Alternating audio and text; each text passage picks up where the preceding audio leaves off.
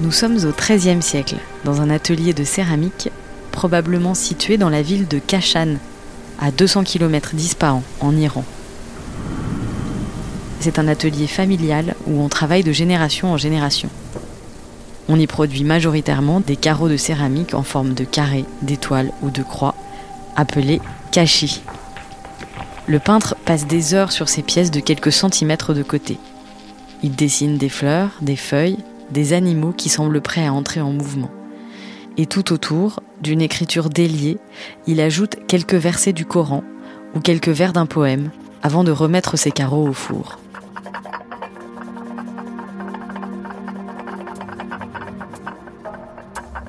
À la fin de la cuisson, les cachis sont recouverts d'une croûte que les artisans doivent frotter pour dévoiler l'œuvre du peintre.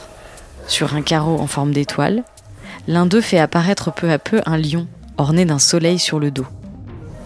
La finesse et la vivacité du trait sont impressionnants, mais ce n'est pas ce qui capte le regard en premier.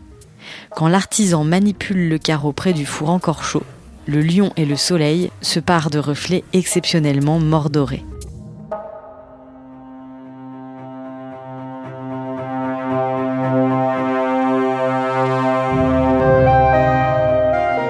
Vous écoutez La Recherche à l'œuvre, le podcast de l'Institut national d'histoire de l'art.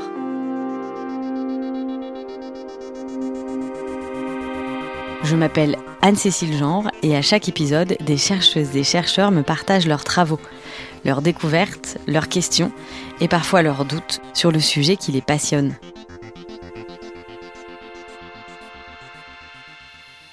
Quand on est élève, comme je l'ai été à l'école du Louvre en spécialité art de l'islam et qu'on vous parle de la céramique à décor de lustre métallique et qu'on n'en a jamais tenu en main, on met un certain temps à comprendre ce que sont ces reflets puisqu'en fait, ces reflets n'apparaissent qu'à la réflexion spéculaire. Ce sont des angles bien particuliers qui permettent donc de capter euh, ce spectre euh, de couleurs. Euh, on, arrive à capter ces, décors et c'est vrai qu'il y a quelque chose d'assez magique parce qu'on a l'impression de pénétrer une autre dimension. Quand on le regarde bien, qu'on se plonge dans cette petite fenêtre, on a l'impression d'entrer dans le cosmos presque.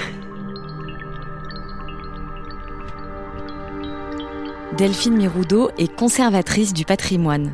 Depuis 25 ans, elle est fascinée par les kashis, ces carreaux iraniens de céramique lustrée à l'histoire mystérieuse. En général, on connaît très bien les céramiques hispano-mauresques ou certaines pièces euh, avec ces reflets chatoyants dans l'Italie de la Renaissance, mais rarement les spécialistes de céramique européenne ont conscience que cette technique a été inventée si tôt dans le monde islamique. On arrive à cerner les débuts de cette production en Iran par une pièce datée, conservée au British Museum, datée de l'année 575 de l'Égir, ça fait 1179 pour l'ère chrétienne. Un moment où véritablement euh, en Iran il se passe quelque chose au niveau de la céramique produite pour les élites. À cette période, les céramistes du Moyen-Orient sont parvenus à produire des pièces aussi fines et solides que la porcelaine chinoise, ce qui leur permet d'expérimenter des techniques décoratives innovantes. Le lustre métallique en fait partie. C'est un décor qu'on peint sur les glaçures des céramiques à l'aide d'oxyde de cuivre et d'argent mélangés à un liant. Et au moment de la cuisson du décor, on va priver le four d'oxygène afin de susciter une réaction chimique qui va faire qu'en fait, ces oxydes vont pénétrer dans la glaçure, retrouver leur nature de, métal et présenter comme particularité optique un éclat très chatoyant, saturé de couleurs, qui rappelle euh, l'éclat des pièces métalliques. Cette technique particulièrement coûteuse était réservée à l'ornement des lieux saints, principalement des tombeaux et parfois des mosquées, dont l'intérieur était recouvert de carreaux de céramique. Certains de ces carreaux, en forme d'étoiles et de croix, sont imbriqués pour former des panneaux à la base des murs. Le cachis orné du lion et du soleil a donc dû faire partie d'un ensemble de carreaux formant une décoration murale au reflet particulièrement chatoyant. Mais ce cachis, aujourd'hui conservé au musée du Louvre, est orphelin. il a été arraché à son monument d'origine. Ces carreaux, ils ont été déposés des monuments iraniens à partir de la fin du 19e, début 20e siècle, et dispersés dans des collections publiques et privées. Et les principales collections d'art islamique publiques en conservent parce qu'ils ont été tout de suite extrêmement au goût des collectionneurs. Il y a une, chercheuse japonaise, Tomoko Masuya, qui a travaillé vraiment euh, sur ces questions-là. Et elle note que c'est cette période qui marque le démantèlement euh, des monuments en Iran, vraiment face à cette admiration des voyageurs européens. Par exemple, euh, le comte Julien de Rochechouart voyage en Iran dans les années 1862-63 et il vante en fait les plus belles briques, il appelle ça des briques, émaillées, et en particulier celles de la mosquée de de Natanz, en Iran central. Hein, on est au nord d'Ispahan. Il avoue en posséder, donc il a dû demander qu'on lui en dépose quelques-uns. Le marché parisien, à la fin du 19e siècle, a été une, grande plaque de, diffusion de, ces corpus euh, de carreaux lustrés. Les chercheurs se sont très tôt intéressés à ces objets. On les a répertoriés, on les a publiés. Donc on a su très vite qu'il y avait parfois des versets du Coran, des vers poétiques, hein. certains identifiés, d'autres non, parce que bah, tout simplement, étant donné que beaucoup des sources écrites ont été perdues, il est très stimulant de penser que peut-être certains poèmes de la littérature persane ne se trouvent plus que consignés sur ces carreaux-là.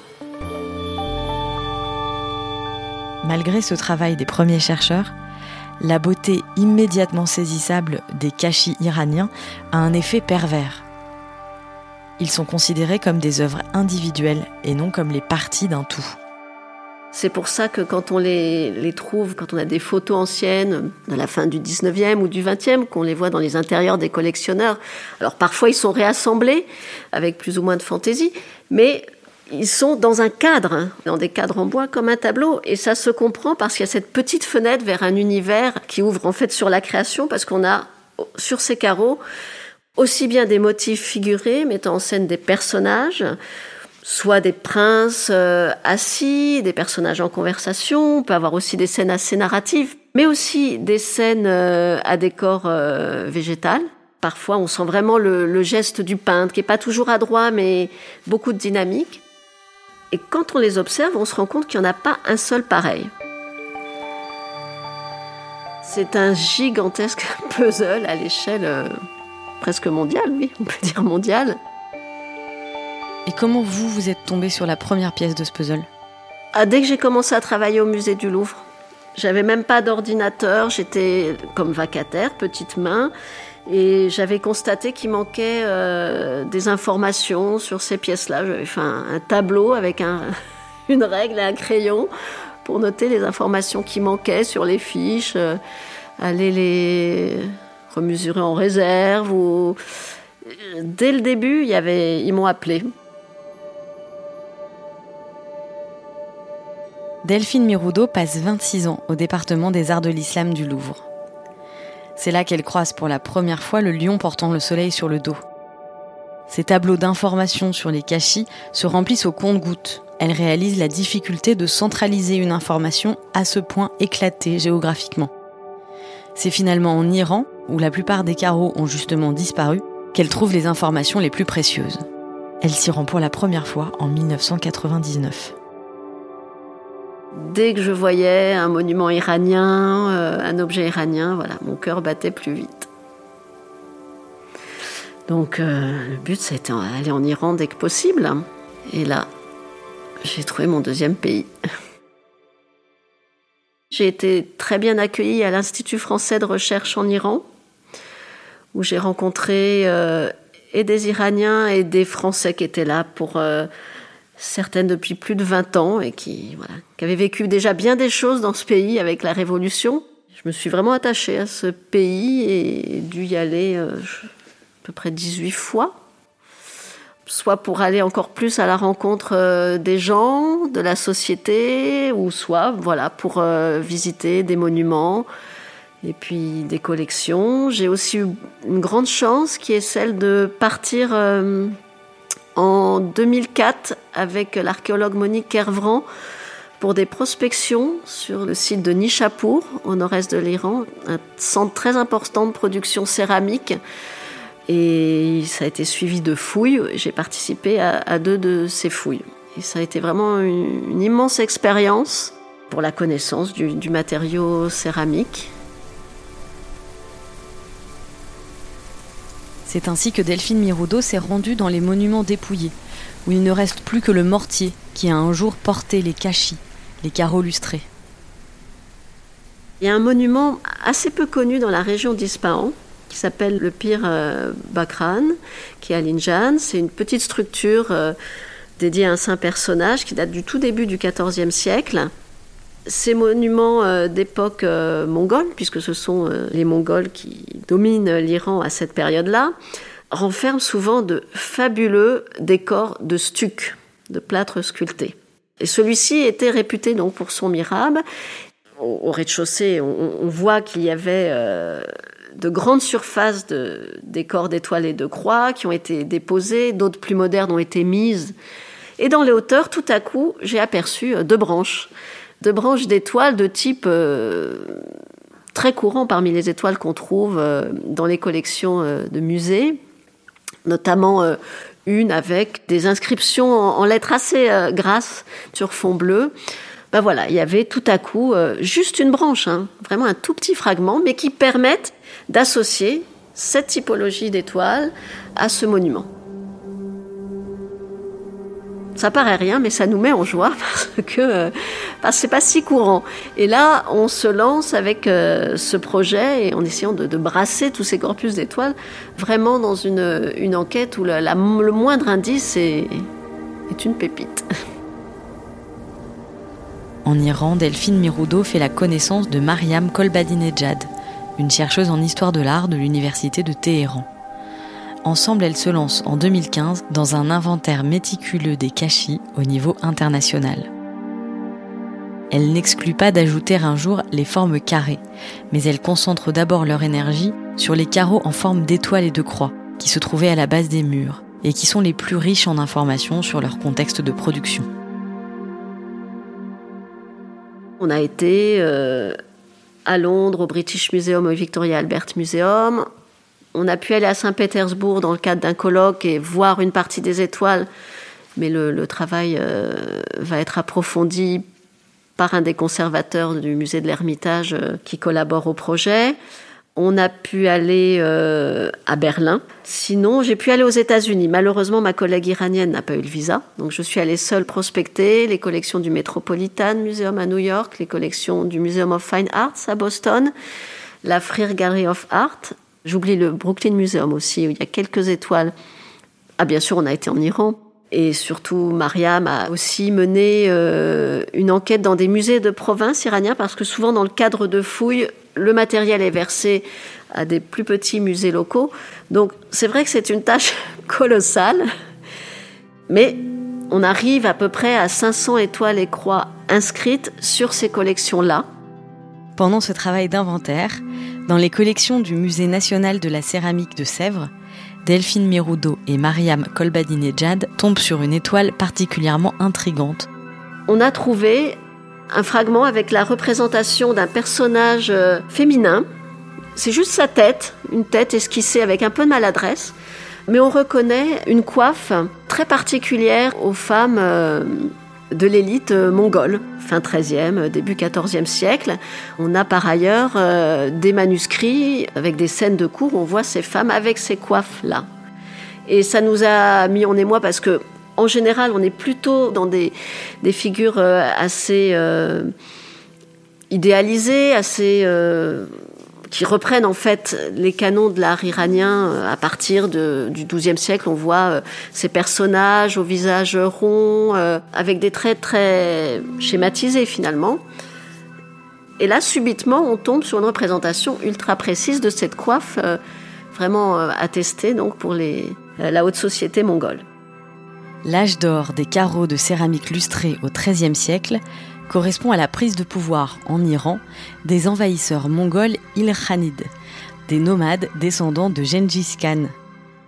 Euh, ces envahisseurs mongols, alors ils commencent à émerger sur la scène politique dans les années 1220. Euh, Donc cette dynastie prend le pouvoir. À l'époque, ils ne sont pas islamisés. C'est assez intéressant à, à, savoir. Ils ont une arrivée très très violente sur la scène politique, mais ils vont enrôler de grands intellectuels iraniens, notamment euh, Nasir ad-Din Toussi, Jouvaini aussi, un autre grand intellectuel, et par eux, ils vont s'iraniser, reprendre à leur compte toute la, culture euh, iranienne pour euh, légitimer leur pouvoir, pour s'implanter et jouer avec tous ces symboles.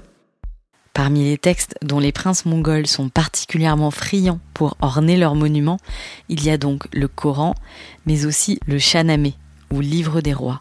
Mis en vers par le poète Ferdowsi au tournant de l'an 1000, il reprend les légendes orales fondatrices de la civilisation perse. Le Shahnameh donc raconte l'histoire de l'Iran de ses origines aux invasions arabes. Donc il n'est pas étonnant de retrouver cette référence-là, puisque les souverains mongols cherchent à légitimer leur pouvoir en reprenant à leur compte toute cette culture et en s'inscrivant dans la lignée des grands rois de l'Iran ancien. Notre étoile représentant un lion avec le soleil sur le dos comporte justement un texte tiré du livre des rois. Par ta faveur, le chagrin devient joie. Par ton regard, la vie devient immortelle. Ferme les yeux pour que ton cœur puisse ouvrir les siens.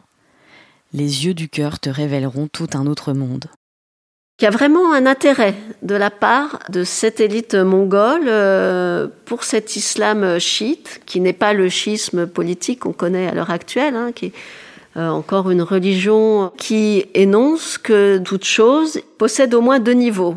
Un niveau évident, manifeste, et un niveau caché. Lequel niveau caché pouvons avoir encore plusieurs niveaux cachés. Il y a vraiment toute une part ésotérique et, et, mystique. Alors moi, je parle très mal du schisme parce que je ne suis pas historienne euh, des religions. Je, laisse d'autres en, parler. Mais en tout cas, j'ai une intuition très forte sur ces corpus de carreaux qu'à travers euh, leur emploi, on n'a pas voulu simplement orner un monument, lui donner un aspect euh, luxueux.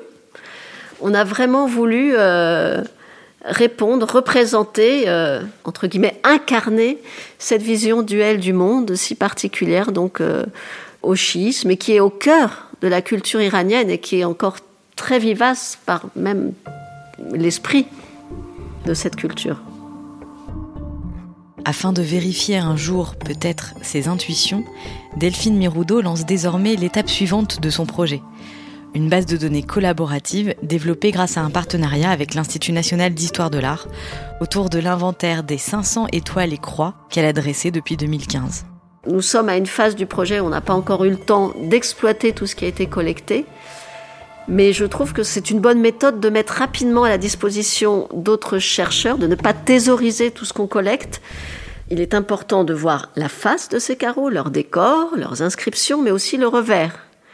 On a des tas d'informations liées aux techniques de production, liées à leur histoire, avec des marques, euh, probablement de l'époque euh, où ils ont été produits, peut-être en relation avec le montage même au sein d'un monument, de ces carreaux qu'on agence à la base des murs.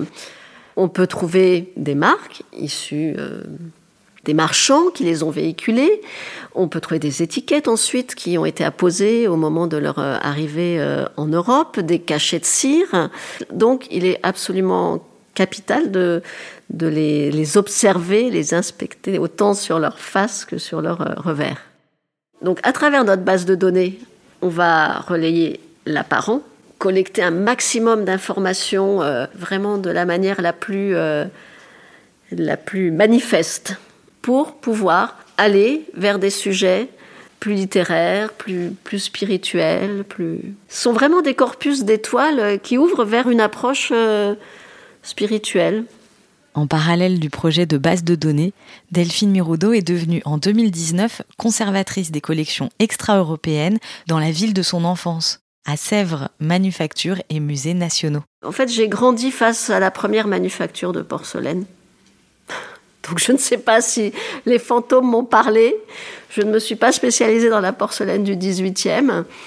Heureusement, il faut aller, faut voyager, aller voir plus loin, comme dans le dialogue des oiseaux de Attar, pour finalement revenir aux sources. Je ne sais pas, mais je ne sais pas si ça date de ça. Mais en tout cas, J'ai appris du terrain, le fait d'aller dans des monuments. on trouve peut-être pas forcément ce qu'on cherche, mais on, trouve d'autres choses qui, tôt ou tard, se mettent en lumière et viennent s'imbriquer dans ce vaste puzzle pour, pour nous permettre d'avancer. Et ce qui est très satisfaisant, je vous parlais de rencontres, c'est en Iran, je connais un prof d'université qui est aussi céramiste, Abbas Akbari. J'aimerais l'inviter à voir les pièces de nos collections. Puisqu'il produit la technique, il aura une lecture des objets tout à fait différente. Il saura dire si telle ou telle caractéristique qu'on peut observer dans le décor correspond dans le processus de création à ce point précis. Jusque-là, malheureusement, la recherche a été euh, très européenne. Bon, faut dire que l'Iran a été pendant un moment fermé, s'ouvre euh, plus depuis les années 90, mais il y a un contexte géopolitique qui parfois euh, empêche les chercheurs de, travailler ensemble. J'espère vraiment que grâce à ce, projet euh, de base de données, on va créer un réseau de chercheurs en Iran qui pourront remettre en perspective toutes les données issues de fouilles récentes et j'espère ainsi qu'on pourra avancer, ne plus euh, fonctionner de manière très cloisonnée, euh, créer un concert, une symphonie de chercheurs qui pourront euh, chacun apporter les différentes pépites dont on a besoin pour comprendre cette production. C'est très stimulant. Parmi les mystères que la base de données devrait permettre de percer, il y a le lieu de production des cachis médiévaux. La ville de Kashan est mentionnée sur de nombreux carreaux, mais les fours des céramistes ont désormais disparu. Bah, figurez-vous qu'on les a pas retrouvés. Alors il y a des fouilles, c'est pour ça que justement, grâce à ce projet, on va pouvoir tout mettre à plat. Au sein d'une petite mosquée, j'avais vu des fours en fait dans l'enceinte euh, de la mosquée, dans une salle latérale. Et justement, Abbas Akbari euh, pensait que ça pouvait être des fours pour le lustre. Bon, c'est curieux. L'Iran est mon deuxième pays, c'est un pays que j'affectionne beaucoup. Et je trouverais ça très beau de réussir à rendre euh, sa cohérence à ce, patrimoine qui a été arraché. Pour le décor architectural, il y a toujours une certaine violence. Les objets sont faits pour voyager, euh, ils viennent euh, servir des actions diplomatiques, mais je trouve que le décor architectural mérite qu'on lui rende sa cohérence. Les premières conclusions de la base de données Medieval Koshi Online seront partagées pendant des journées consacrées au sujet en 2022, en collaboration avec l'Institut national d'histoire de l'art, par ailleurs producteur de ce podcast, en partenariat avec Beaux-Arts Magazine.